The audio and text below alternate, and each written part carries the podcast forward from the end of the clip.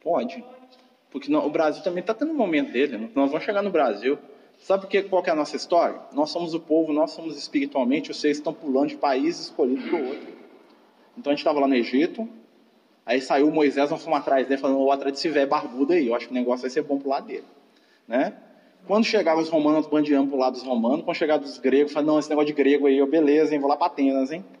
Quando veio o pessoal da Inglaterra, da, nós fomos atrás. Aí nós viemos aqui para o Brasil, pátria do Evangelho. Também estamos aqui, né? Ou seja, nós estamos tentando aqui, já estamos na quinta, sexta tentativa. Né? Porque o que, que acontece? Cada povo tem o seu momento. Então, o povo egípcio, nós estávamos falando aqui, a história dele termina quando Moisés sai de lá. Por quê? O Moisés, né, vamos lembrar que ele vai nascer no Egito, e o Moisés tinha uma questão muito interessante. Ele era filho de mãe judia, Ó, de mãe egípcia e de pai hebreu. Né? Não é judia, hebreu. Então o pai dele, lembra lá da tribo dos levitas? Né? O pai dele era um membro da tribo dos levitas. E a mãe dele era uma princesa do Egito, que ela chamava-se Termutes, né? o nome da mãe do, do Moisés. E o que, que aconteceu?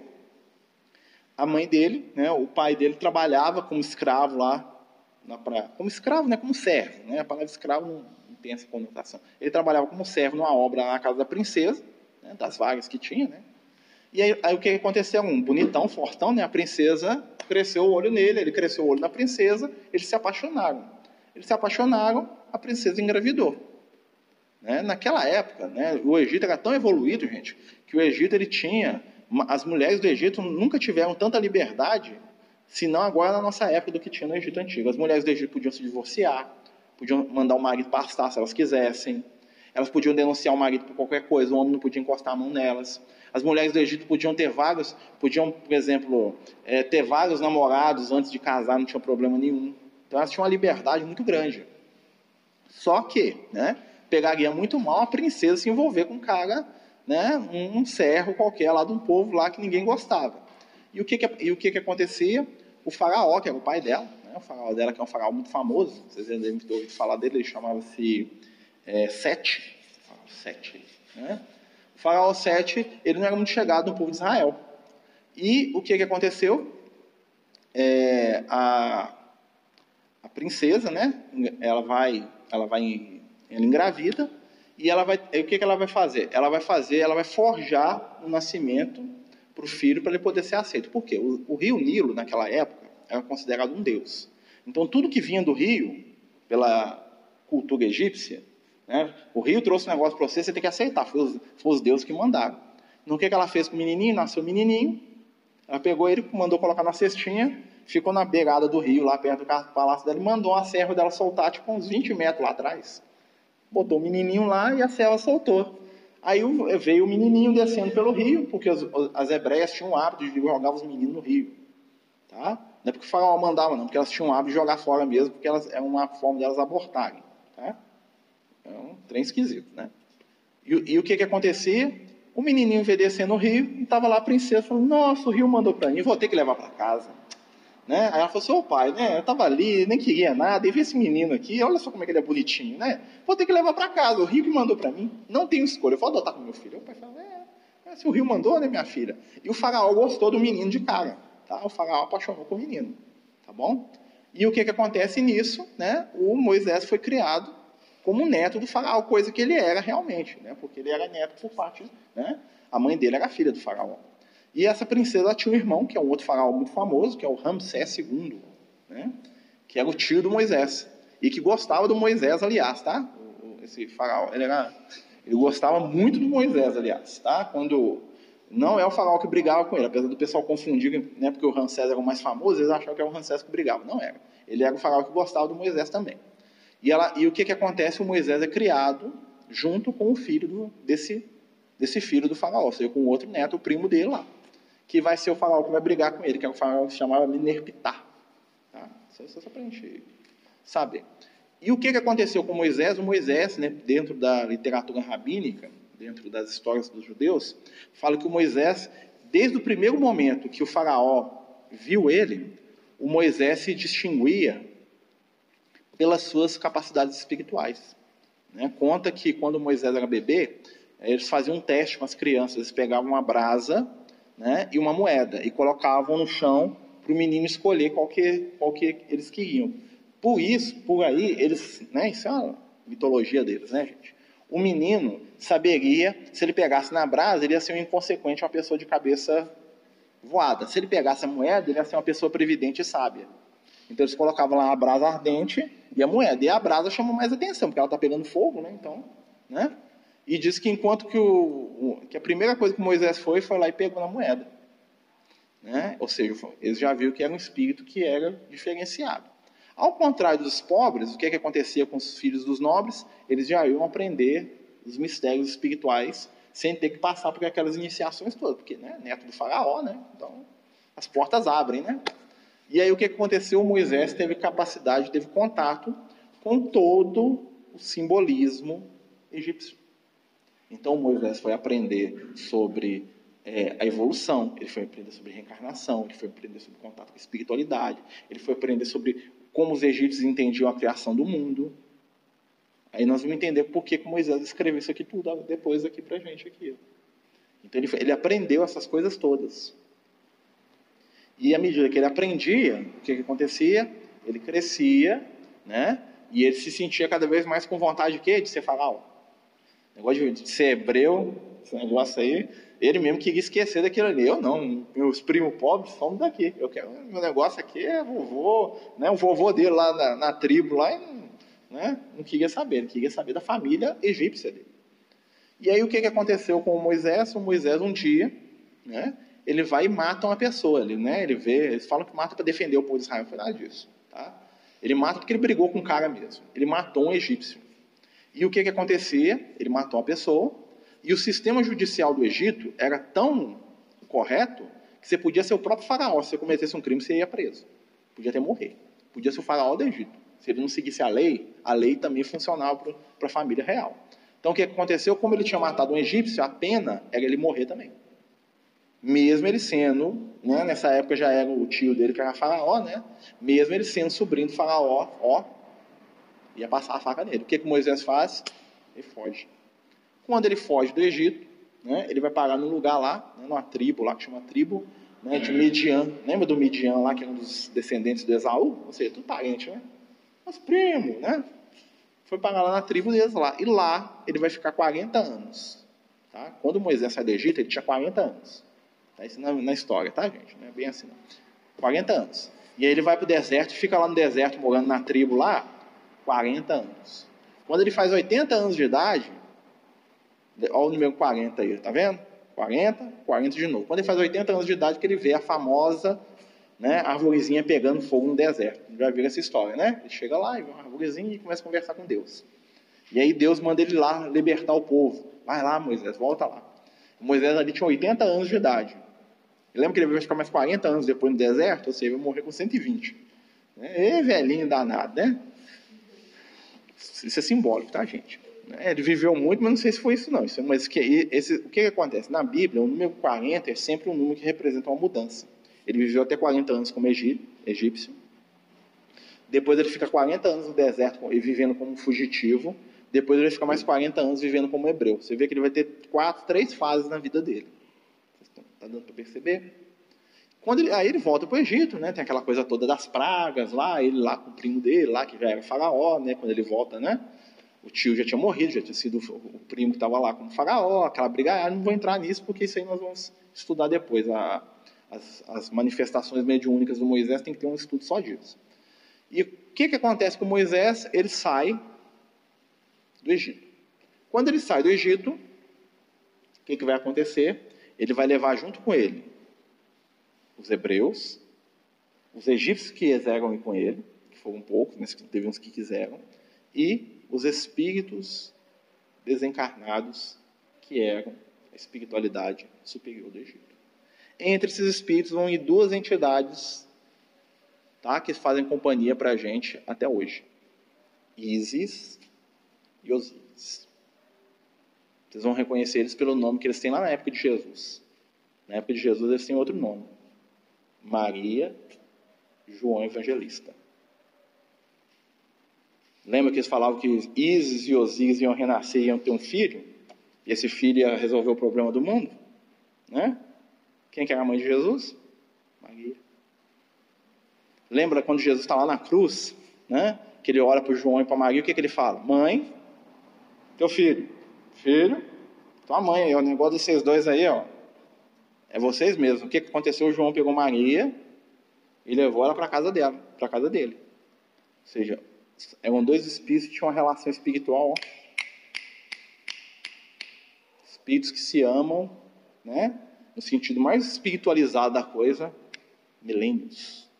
Tanto é que quando João volta na Itália, né, lá na Úmbria, com Francisco de Assis, Maria também volta, que é a Clara. A Clara de Assis é uma reencarnação de Maria, a mãe de Jesus.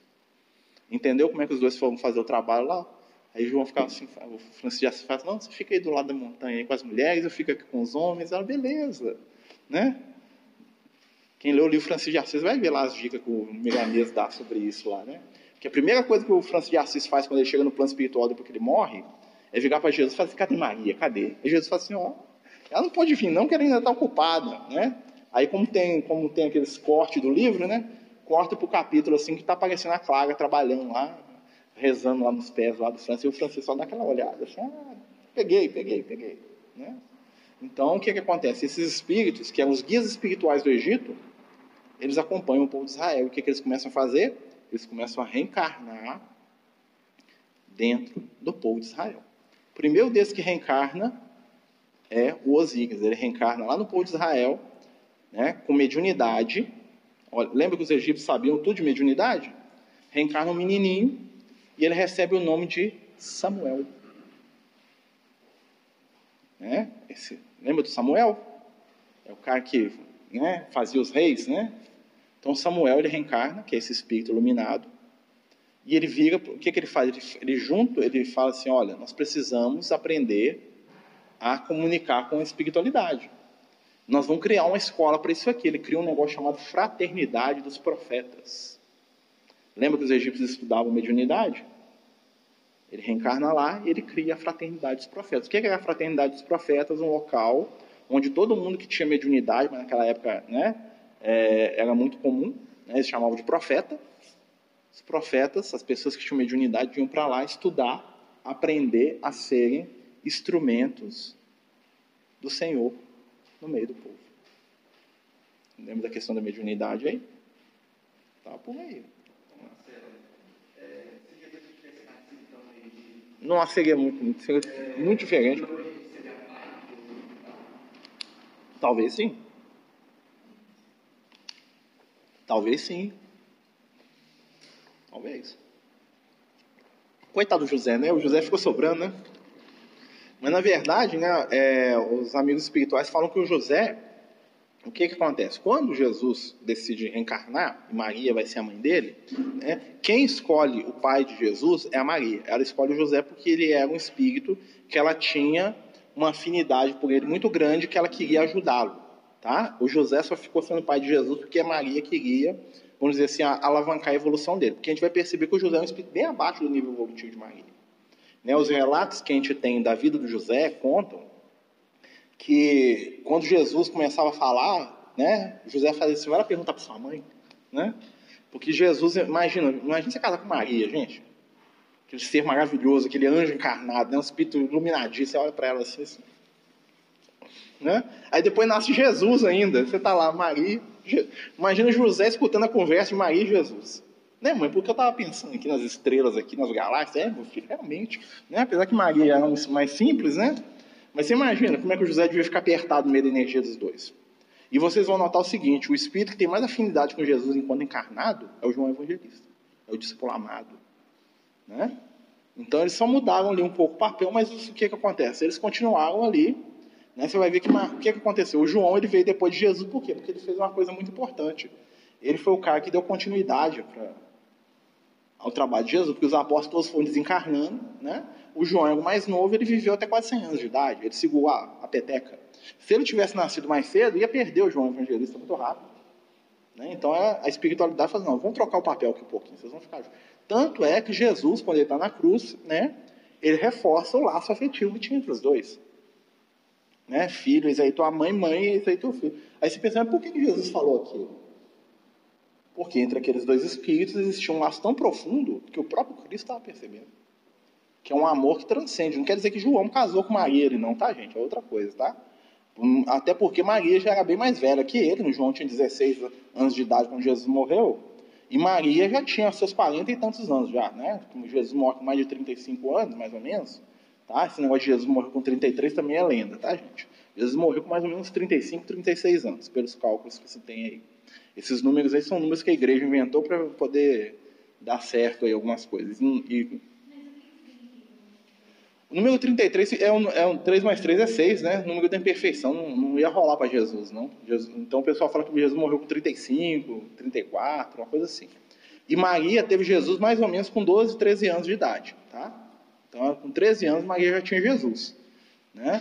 Então, se você pensa assim, Jesus morreu com uns 35, Maria já tinha uns 48, 50. Então, a diferença dela para o João era bem gritante.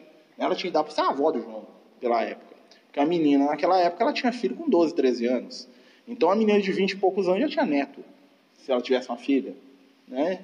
Então, Maria tinha idade quase para ser bisavó do João Evangelista. Então, não, não tinha essa relação homem e mulher, mas tinha uma relação espiritual. Tanto é que o João leva ela para morar com ele. Né? Vocês vão ver lá no livro Paulo Estevam, que o João Evangelista ele vai ser encontrado lá na casa da Maria, né? Eles estão lá em, na, na, Turquia, né? Que é em Éfeso, onde que Maria morre também, ela morre lá, né? E quando o Lucas vai visitar Maria, ela, e o Paulo de Tarso também vão, eles estão morando lá os dois juntos, na casinha lá que o João tinha em Éfeso. O João cuidou dela até o final da vida. Eram espíritos afinizados. Né? E até conta que Maria ficava muito tempo sozinha lá, porque o João ia sair para pregar, né? E ela ficava lá, e o povo ia tudo atrás dela, né? Porque a mãe de Jesus, né? Todo mundo, nossa, que é a mãe de Jesus, vem cá, conta história, né? O próprio Lucas fala, fala né, no livro que ele fazia isso, ele ia lá e ficava lá escutando. Né? Aí quando ela falava, ele, falava que tinha perdido as anotações, fala de novo essa história, porque né, que a, a companhia dela era uma coisa tão agradável, né? Que acontecia isso. Mas aí, né? Mas nós estamos indo para o futuro demais, né? Vamos voltar lá para o Moisés lá que ainda está preparando. E aí o que, que vai acontecer? E nós, espiritualmente falando, quem que nós somos? Né? O doutor Bezerra de Menezes tem um livro que ele chama, chama Seara Bendita, que ele fala que a nossa história espiritual, eu falei isso aqui várias vezes, mas a gente vai aprofundar um pouco mais, está ligado ao povo de Israel. Ou seja, nós somos espíritos, né? Que naquela época do Egito, lá do Moisés, onde que a gente estava? Ou a gente era egípcio, ou a gente era um daqueles da tribo lá do Moisés lá, né? Que o Moisés tinha que mandar matar porque a gente não obedecia, a gente estava por ali. A gente estava naquela onda antes onde estava no plano espiritual obsidiando os outros também, né? Tinha muitos menores, lá, né? Tem, né? Então a gente estava naquela energia ali. Quando esses espíritos foram se aprimorando espiritualmente, o que, que aconteceu?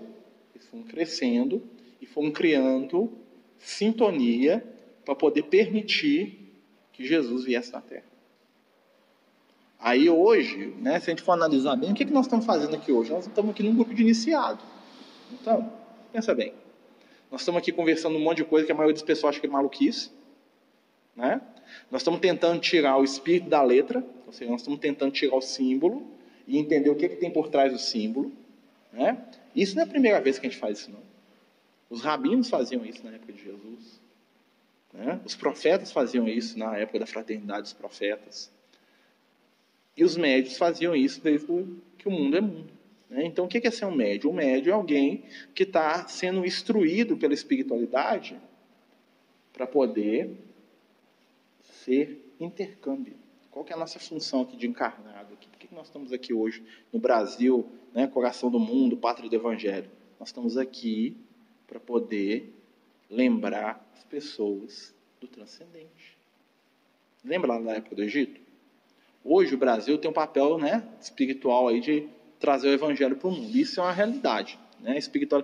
Talvez não do jeito que muitos de nós espíritas pensamos, né, com a coisa oficial, mas se você for analisar bem, aqui na nossa terra, aqui é o lugar mais cristão do mundo. Porque você vai ver que o Brasil é o país mais católico do mundo, ou era até os últimos dois anos atrás. Né? O Brasil é o país mais evangélico do mundo, ou seja, as igrejas protestantes são, em maior número, existem aqui no Brasil. Né? O maior número de é, evangélicos no planeta por né, demograficamente falando, é aqui. E o Brasil é o país que tem mais espírita no mundo também. Vocês concordam que tem um trem aqui que atrai o pessoal para Jesus? Aqui é um lugar que qualquer esquina você tem uma igreja. Qualquer bolé de caminhão tem lá um, um Jesus desenhado. Qualquer parede está lá Jesus salvo. Né? Telefone celular das pessoas é música evangélica, não sei o quê. Você já percebeu? Nunca parava para pensar e para perceber isso, não? Nós estamos dentro de uma, de uma energia de cristianismo muito forte. Mas muito forte. Né? Que não quer dizer que seja uma energia espírita. Que não precisa ser também. Né? O espiritismo é mais uma forma de entender. Mas se vocês forem notar, Jesus é assunto corriqueiro na conversa de todo mundo. Quer cortar cabelo no salão, né? igual fui outro dia lá. Estava lá o pessoal falando de Jesus lá. O pai e o filho, que são pastores evangélicos, estavam lá cortando o cabelo. E estava lá falando. E eu estava lá quietinho, né? Porque, esse, porque o seu pai souber que eu sou espírita, ele não corta meu cabelo, não. Tá? É, eu, tem um conhecido nosso que cortava lá, e quando ele descobriu, ele parou de cortar o cabelo, né? Aí eles estão lá falando de Jesus, né? Estão lá falando um monte de coisa lá do Antigo Testamento. Aí eu comecei a falar com eles. Tá, jogando os conceitos, falando as coisas, igual eu falo aqui. O que, que aconteceu? No final da conversa, perguntou se congrega. Aí o filho dele ficou para mim e falou assim: Olha, você deve estudar aquele pessoal que, que da congregação judaica, lá que estuda os negócios de judeu lá, eles estudam pra caramba. Eu falei: É, que coisa. Eu falei: Não, não congrego em lugar nenhum, não, não vou em igreja nenhuma, não. Eu fiquei coçando pra falar que eu era espírita. Não falei, porque senão eu ia perder. Eles não iam cortar meu cabelo, né? E eles ficavam tão alegrinhos comigo, normalmente eu falo que eu sou espírita, né? Mas aí eu não falei, não, deixei para a próxima. Né? Mas o que, que acontece? Você vai no ponto de ônibus, o pessoal está falando de Jesus. Você vai na fila de banco, o pessoal está falando de Jesus. Claro que cada um dentro da sua percepção. Né? Então, o que, que acontece? Os egípcios antigos, agora voltando né, nos egípcios, eles tinham um, um raciocínio que enquadra muito bem na nossa realidade atual. Eles falavam do véu da deusa Ísis. Eles falavam que a deusa Ísis que era a deusa mais bonita de todos, né? O que, que acontecia? Ela vestia uma roupa que tinha inúmeros véus. E cada véu da deusa encobria uma característica do corpo dela. Né? E não só do corpo, como do espírito, porque eles tinham essa coisa muito ligada do espírito e do corpo, ela era a deusa da magia. O que é magia? Magia é conhecer e saber lidar com o mistério. Né? Por isso que ela é a deusa da magia. Não é magia abracadabra, não. Tá? É um simbolismo bem mais profundo. E aí o que, que acontecia? Eles falavam que cada vez que você dava um passo na sua caminhada de ascensão espiritual, você tirava um véu de Ísis. E você conseguia, até chegar ao ponto que você ia ver a deusa tal qual ela era, ou seja, você ia ter o conhecimento da verdade. Então, o que, que eles falavam? Cada pessoa enxerga a deusa com uma certa quantidade de véus. Mas todos enxergam a deusa. Vocês estão entendendo o conceito do cristianismo? É isso. Nós temos o Cristo, né? nós temos a ideia de Jesus. Cada um de nós vê Jesus dentro de um determinado parâmetro, que é a nossa capacidade evolutiva. Mas todos nós estamos vendo Jesus. Aí o que acontece? Na época de Jesus, eles usavam o termo das vestes. Lembra que a gente já contou aqui a história da, de tocar as vestes do Cristo? Lembra? Jesus está andando na multidão. Tem tudo a ver com. É o mesmo símbolo, Jesus está andando. Ele estava indo curar a filha do Jairo, lá, que era o, o rabino da cidade de Cafarnaum, que era amigo dele. Então, ele estava andando, tinha uma multidão espremendo ele. No meio lá da multidão, o que, que acontece? Jesus para e vira para o Pedro e fala assim: Alguém me tocou. Aí o Pedro olha para aquela cara de Pedro, né? Que é aquela cara, né? Que barbudo lá, nervoso, né? Fala assim: Você é doido, mestre? Né? Tá todo mundo aqui espremendo a gente aqui, alguém te tocou. Ele fala assim: Alguém me tocou. Porque de mim saiu virtude. Virtude é energia, né? É o jeito que, do vocabulário, né? Jesus olhou, olhou até achar. Na hora que ele achou, o que, que ele viu? Uma moça a moça tinha ido devagarinho e lá no chão e pegou na borda lá da túnica de Jesus. Quando ela pegou na túnica de Jesus, ela falou: se eu pegar aqui, eu. Porque ela tinha um, um sangramento constante, né? Ela tinha um problema ginecológico. Olha só, não podia ter filhos. Interessante. A mulher que não pode ter filhos. Né? Depois ele vai curar a menina, mas é outra história. Quando ela toca na veste de Jesus, ela cura. O que, que isso quer dizer? A veste é aquilo que está por fora, é a superfície. Aí depois, outra vez, Jesus, quando Jesus está sendo crucificado, o que, que vai acontecer? Os soldados romanos pegam as vestes de Jesus e dividem entre eles.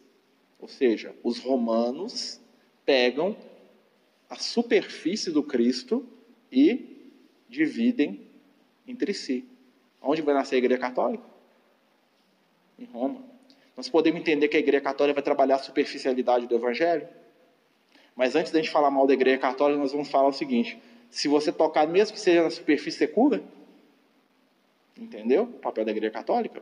A Igreja Católica ela não veio para aprofundar os conceitos de Jesus, ela veio para massificar os conceitos de Jesus. Para gente saber que Jesus existe. O papel da Igreja Católica é fazer o mundo saber que Jesus existe. Ela fez.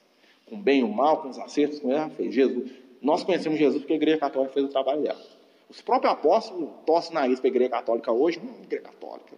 Né? Eles reencarnaram lá, não gostavam, né? o pau de Tasso foi um, né? Tanto é que ele foi lá, reencarnou como Lutero lá, picou o pé em tudo, né? Criou a reforma protestante, né? Era para ele ter sido Papa, ele não quis, né? Culpa dele. Então, o que, é que acontece? Mas se você for analisar espiritualmente, a Igreja Católica, ela é um dos véus, né? Agora de Jesus, né? Não vai ser mais de Isis, né? Vai ser de Jesus. Ela, mas se você passar a mão no véu, tem conhecimento ali? Tem. Mesmo que seja, você tenha um contato superficial com Jesus, já muda a sua vida. Lembra da moça? Ela foi lá, movimento, porque era uma mulher, ela foi movimentada pelo sentimento, tocou na veste de Jesus, que era a superfície, querendo uma coisa material, que era a cura da doença dela. Mas pode ter certeza, essa experiência mudou a vida dela toda. Ela é outro espírito depois disso. Hoje deve ser um espírito iluminado, esses aí que só de entrar no lugar de é a mulher que encostou em Jesus lá, ó, né? a mão dela deve até brilhar, assim, né? Deve sair curando os outros lá aqui, ó. Pelo amor de Jesus, viu? Não, né? Nos planos espirituais deve ser aquele espírito que cuida de todo mundo, né? Segundo os espíritos, é. Mas aí o que que acontece? Os egípcios existiam esse conceito. Eles tinham, olha só como é que é um povo evoluído. Eles tinham esse conceito de compreender as limitações do outro. Só que eles eram muito rígidos com isso, né? Então, se o cara tinha. Lembra da história do menininho? Não entendeu, não, meu filho, pega sua vassoura e continua lá o resto da sua encarnação. Na próxima, quem sabe? Eles não tinham problema com isso, né? Então, o que, que acontece? Nós, o que, que nós já fizemos durante as nossas encarnações? Voltando para a gente, nós já tiramos vários véus. Nós já tiramos a túnica de Jesus, já. Já estamos lá tocando Jesus. Né? A gente fica rindo de Tomé, mas o que, que o Tomé tocou em Jesus? Né? Tocar na ferida, você concorda que é tocar lá dentro de Jesus? O, no, o Tomé foi, né? Não é muito mais que tocasse na veste? Ele falou, não, quem enfiar o dedo é lá dentro. Né? Lembra o que Jesus recomenda para a gente quando ele morre? Tomai o meu sangue e bebei. Tomai minha carne e comei. O que, que ele está falando? Você quer evoluir? sai da superfície. Pega meu sangue e minha carne e bota para dentro. O que é o sangue? O sangue é a essência. A carne é o ensinamento. Então, quando eu bebo o sangue e como a carne, né? O que, eu estou fazendo? Pegando a essência daquilo que Jesus ensinou e agregando a minha intimidade. Na Igreja Católica, é um ritual que eles fazem exterior, que o padre bebe. Mas esse ritual serve para lembrar que um dia nós vamos pegar de verdade o negócio e vamos colocar para dentro. Ali é superfície. Mas está errado? Não porque a superfície está te levando para chegar no profundo. Está dando para entender, gente? Então, o que, que aconteceu? O que, que o Moisés fez? O Moisés foi o primeiro começou a tirar esse véu. Há muito custo, porque as pessoas gostam do véu. Né? Lembra que o Moisés começa a falar do Deus único eles? O que, que a primeira coisa que o povo de Israel faz? Nós queremos um Deus que a gente bota a mão nesse negócio aí. Lá no Egito tinha uns deuses aqui, você põe a mão nele, fala um bezerro para nós. Né? Um bezerro, bezerro de quê? De ouro. Olha só, bezerro de ouro. Porque no Egito tinha uma deusa, que era a deusa Ator, que é uma vaca, né? Mas eles precisam de bezerro, né? Pensa bem o simbolismo do bezerro. O bezerro representa o quê? Infância. Animalidade.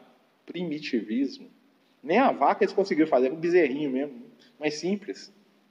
E ele era feito de quê? De ouro.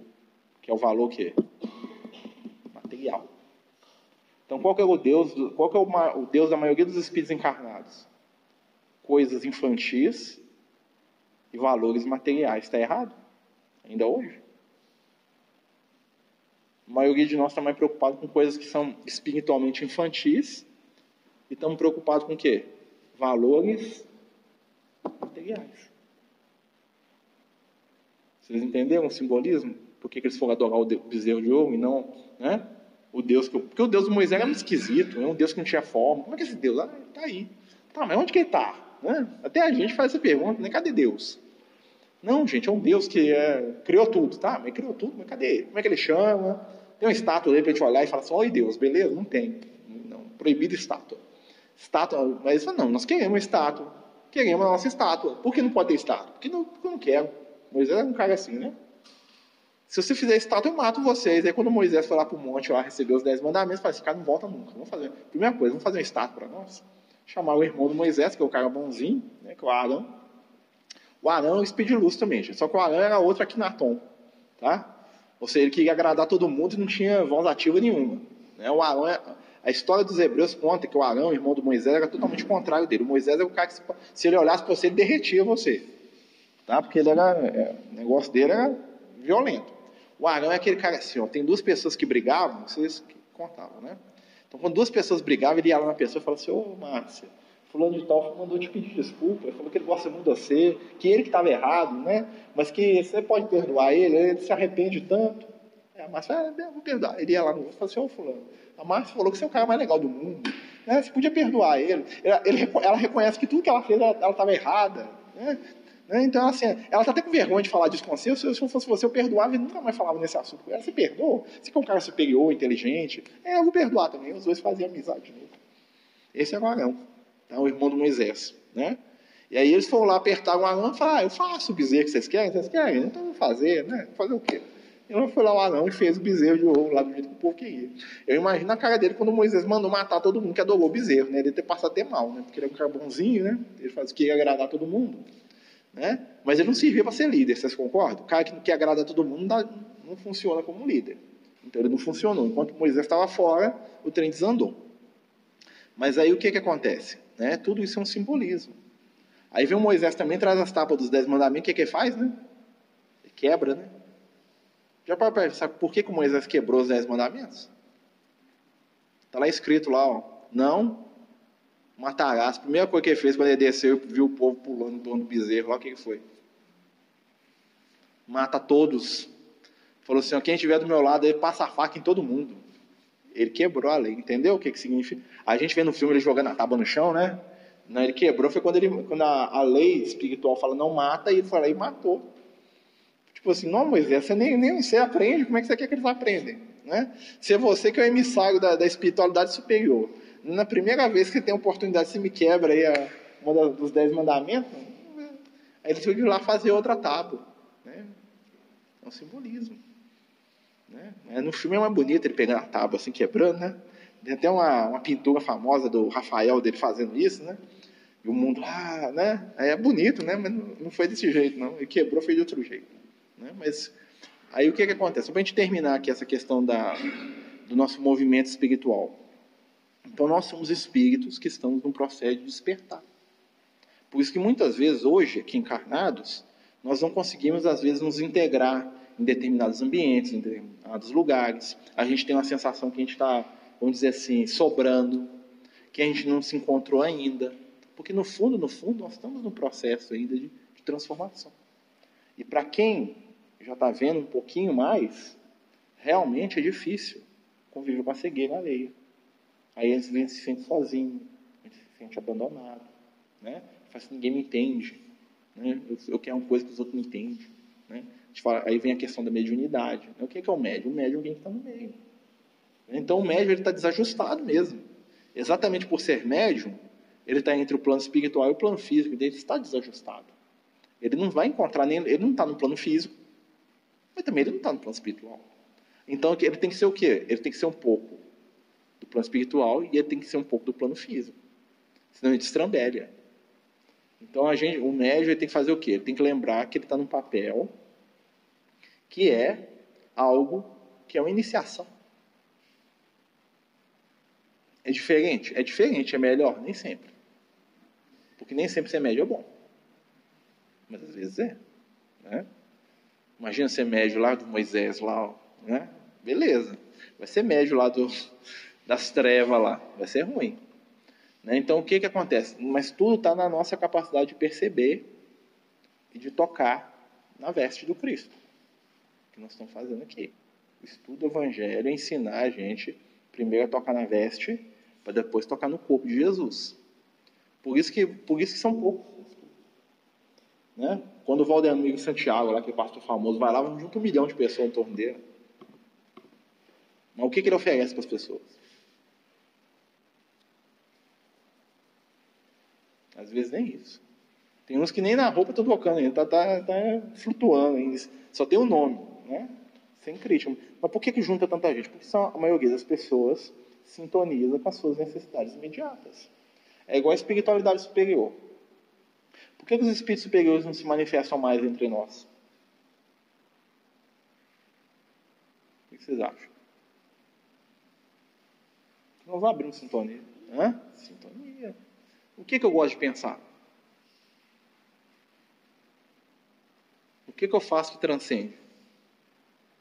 Me preocupa, quanto mais materialista eu sou, mais contato com o espírito de onde que eu vou ter? Daqui. Quanto mais espiritualizado eu sou, mais contato com os espíritos que estão além. Né? Claro que a gente vai ter, os, mas isso aí vai ser um alto e baixo, né? porque nós estamos encarnados, então nós temos, temos as questões materiais, isso nos vincula. Tudo na vida é mediunidade e é evangelho. Né? Então, por isso nós estamos aí, né, trabalhando essas questões até hoje. Aproveitando, né, lembrando né, o pessoal, nosso estudo de mediunidade, que vai começar de novo, estou né, lembrando de novo.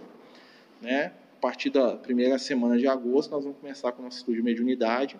Né? Quem quiser vir participar, né, está todo convidado, começar às 8 horas, a primeira, primeira terça-feira de agosto. Né? Nós vamos estudar as obras do Hermínio Miranda, né, só para lembrar. Então, o Hermínio Miranda tem um livro que ele fala do faraó do Egito, muito bom. Chama A Novice e o Faraó. Quem quiser ler, interessante. Tem umas mediunidades muito malucas lá que não tem na casa espírita. Ele estuda esses negócios. Não, tem uma teoria aqui muito esquisita, né? Nós vamos estudar esses negócios aí. Tá bom? Gente, estamos fazendo nossa prece para a gente terminar? É. A cara do Rodrigo ali de, de prece. Você faz a prece, Rodrigo? Rodrigo fazer a prece para nós.